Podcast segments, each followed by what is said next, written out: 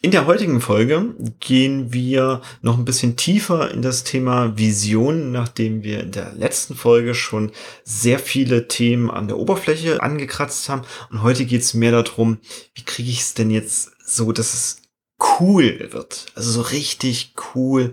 Und was ist denn jetzt eigentlich eine Vision und was vielleicht nicht? Und häufig ist es nur eine Bauchentscheidung. Viel Spaß mit dieser Folge.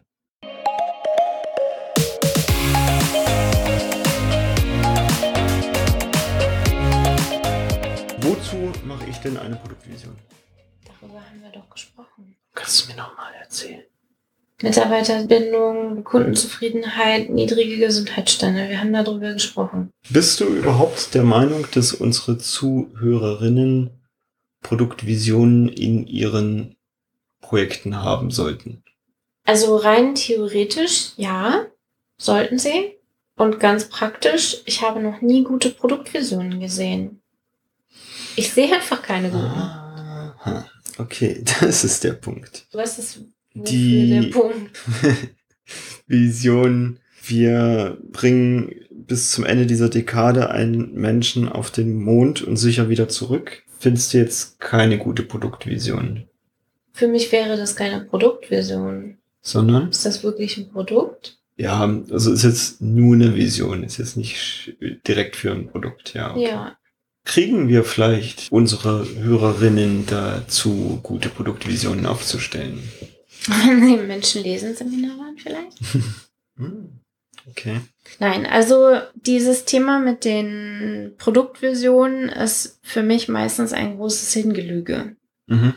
Leute bezeichnen Dinge als Produktvisionen, die keine Produktvisionen sind. Menschen setzen eine Produktvision über ihre Produkte, die dann nicht eingehalten werden. Und das ist halt für mich so ein müßiges Thema. In der Theorie kann ich verstehen, dass eine Produktvision wahnsinnig aligned. Und ich glaube, dass alles, was größer als ein Startup ist, kann auf die Produktvision komplett verzichten. Ich gebe dir recht, ich sehe sogar häufig, dass die Produktvision aufgestellt wird, nie Dann angeguckt ignoriert. wird Ja. Und das Produkt, was am Ende rauskommt, auch häufig nahezu nichts mit der Vision zu tun Von hat. daher hat für mich die Produktvision oder die Unternehmensvision ganz, ganz viel von Vorstandsklausurtagung und strategischem Ringelpiez zu tun und Mhm. nichts mit der Realität, was die meisten Unternehmen eigentlich tagtäglich operativ Mhm. tun. Weil, Und das macht mich ein bisschen wütend. weil der Punkt vielleicht der ist, dass es häufig nur gemacht wird, damit es gemacht wurde. Weil irgendjemand Weil mal gesagt hat, wie, Managementbücher wie wir sagen- jetzt zum Beispiel sagen, ja, mit mach es, ja, Genau. okay. Weil irgendwelche Mhm. Managementbücher sagen, mach eine Vision. dann ist natürlich der Punkt eher mit, okay, dann lass es doch lieber weg, ehe hingelogenes oder hingefrickeltes Ding da irgendwie Ja, entsteht. weil auch, also ich finde es viel schlimmer, mit einem Wertekonflikt zur Arbeit zu gehen, weil Mhm. die Vision nicht passt. Wobei es natürlich auch Dinge klar macht, ne? Also es kann mir als Mitarbeiter natürlich auch aufzeigen, dass die Vision, die das Unternehmen hat, einfach nicht zu meinem eigenen Wertegerüst passt. Nur meistens versprechen die Unternehmen ja alles Mögliche damit. Und als Mitarbeiter wartet man so ein bisschen wie in einer toxischen Beziehung darauf, dass sich die andere Person ändert, wenn nur genügend Versprechungen gemacht werden. Das ist ein guter Punkt und ein großes Problem mit den Visionen, das stimmt. Und ich glaube nicht, dass es nur schlechte Visionen gibt. Ich schätze, da gibt es auch ein paar gute.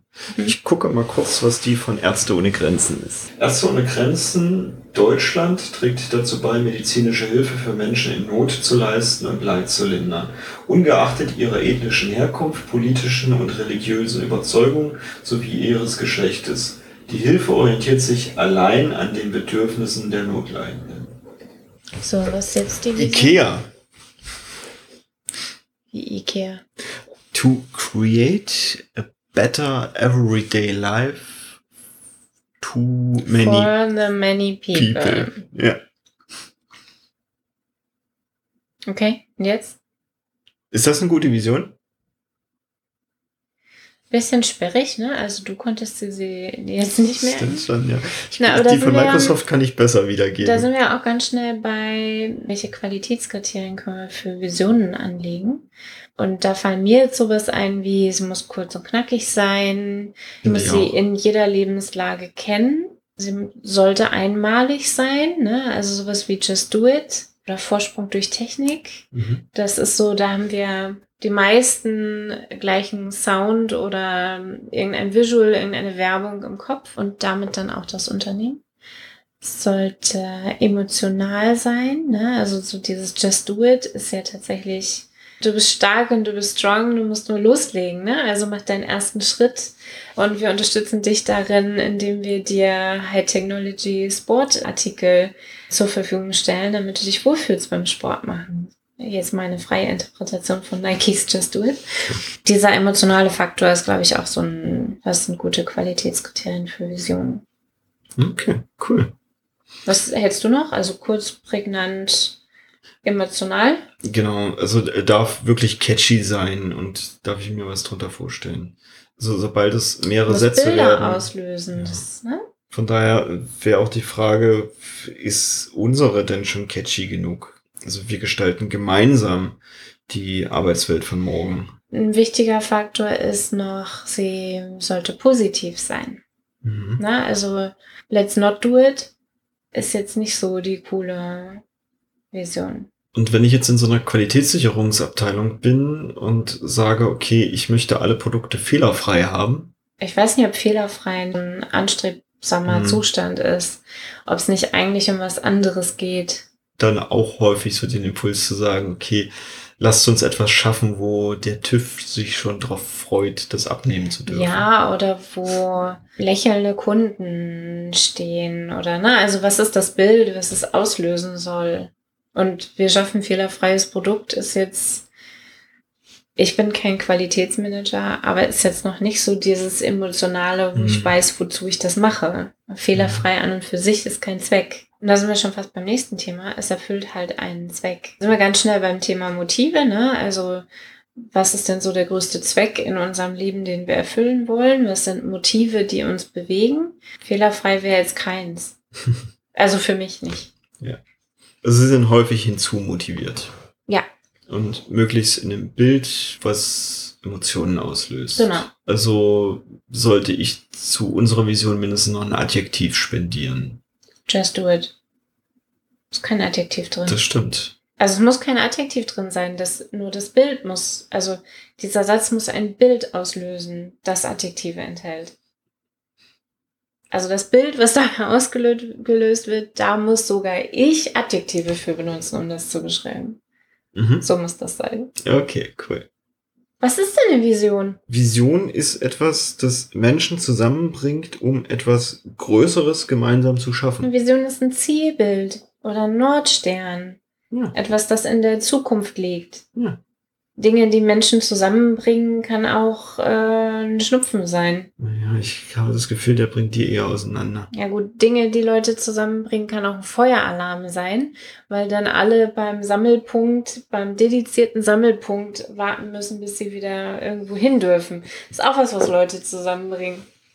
Das ist keine Vision. So ein Leitsatz oder irgendetwas, das in der Zukunft liegend ein inspirierendes Ziel sein kann. Ein Nordstern, etwas Größeres, wohin man sich bewegt. Und möglichst Begeisterung dafür hat, fokussiert sich darauf hinbewegt. Ja, das ist ja, da sind wir ja bei der Diskussion, machen wir es wie du es machst oder machen wir es wie ich es mache. Weil Begeisterung auslösen macht es, wenn, also ne, du sagst Vision erst aufstellen, dann die Leute dafür anziehen. Dann ist es klar, dass ich gucke, begeistert das, was ich vorhabe, die anderen auch. Das ist so ein bisschen, ich habe ein Ziel und mal gucken, wer mitmacht. Das ist schon, schon, ein bisschen banal ausgedrückt. Schon. Ich bin ja. der Überzeugung, dass das, was ich hier als Vision habe, richtig geil ist. Mal gucken, wer alles mitspielen möchte. Ich habe so eine geile Vision von der Zukunft, dass ich glaube, dass andere Menschen freiwillig mich dabei unterstützen wollen, und, diese zu realisieren. Und ich mache es anders. Ich habe eine Idee, was man tun könnte und dann setze ich mich erstmal in einen Gruppenkreis und wir ge besprechen gemeinsam, was denn Warum eigentlich sind wir überhaupt hier? Was eigentlich unser Zielbild, unser größeres gemeinsam ja. ist. Ja. Und das ist im Sinne einer holokratischen Gesellschaft besser.